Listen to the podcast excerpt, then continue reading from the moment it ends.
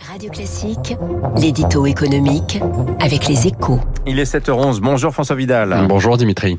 Bruno Le Maire a dégainé hier une nouvelle arme pour soutenir les entreprises, les prêts participatifs. Cet outil était très attendu.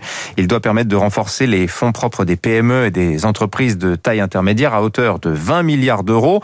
Euh, le dispositif dont il ne faut cependant pas attendre de miracle selon vous François. Oui, alors entendons-nous bien hein, Dimitri, c'est beaucoup mieux que rien. Les prêts participatifs sont une réponse intéressante à un besoin pressant. Hein. La crise a tout de même amputé les, fonds propres des entreprises françaises de 60 milliards d'euros environ l'an dernier, alors que ce matelas n'était déjà pas très épais, tout en provoquant une envolée de l'endettement en plus. La situation financière de notre tissu productif est donc fortement dégradée. Dans ces conditions, apporter une solution donnant accès à des financements longue durée pour un coût limité est forcément une bonne idée. Mais quand on regarde dans le détail, on se rend compte que la portée du dispositif risque d'être beaucoup trop restreint. 20 milliards d'euros, François, ça n'est pas à la hauteur de l'enjeu?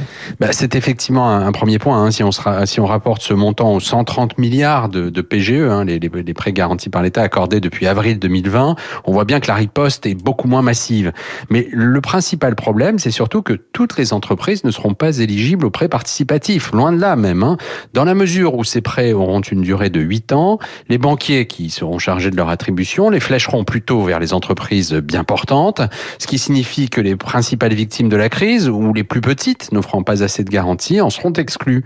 Autant dire que le produit de financement euh, qui permettra de soutenir les TPE et les sociétés appartenant au secteur les plus sinistrés reste encore à inventer.